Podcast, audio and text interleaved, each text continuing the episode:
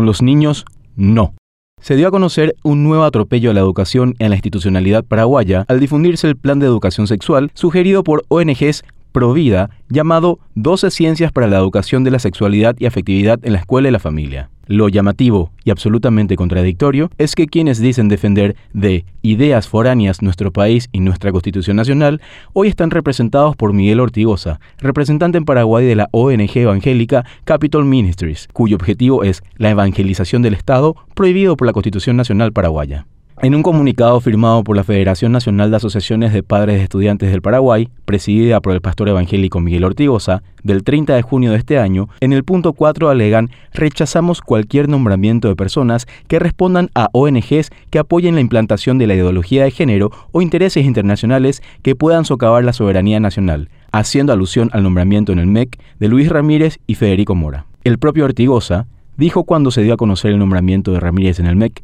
que es un abrir puertas a las organizaciones no gubernamentales, como Juntos por la Educación, que tienen injerencias de ideologías que no están alineadas con nuestra costumbre. Entonces, realmente lamentamos la nominación ya que Ramírez viene de representar a las instituciones privadas. Lo hipócrita y contradictorio de Miguel Ortigosa es que es miembro de la ONG evangélica Capital Ministries, cuyo objetivo principal es la evangelización del Estado, lo cual no solo carece de coherencia en el discurso del pastor, cuyo relato va en contra de ideas foráneas o que atenten contra la Constitución Nacional, sino que sus propios intereses tienen un objetivo que está expresamente prohibido por la Carta Magna. Ninguna confesión tendrá carácter oficial. Además, representa una ideología extranjera, siendo que la organización Capital Ministries tiene origen en Estados Unidos, considerando además que el evangélico fue uno de los principales promotores de la derogación del convenio con la Unión Europea por supuestamente tener condicionamientos para instalar ideas foráneas. Es importante tener pluralidad de ideas en la educación, por lo que la inclusión de las instituciones religiosas que forman parte de la sociedad es innegable.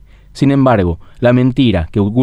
sin embargo, la mentira, que ocultan intereses particulares, como los de Miguel Ortigosa, cuyos objetivos violan nuestra institucionalidad y la ley suprema, buscando evangelizar a nuestros niños, utilizando la estructura del MEC, es inaceptable. Por eso, al pastorcillo mentiroso, el Estado debe decirle con contundencia, con los niños, no.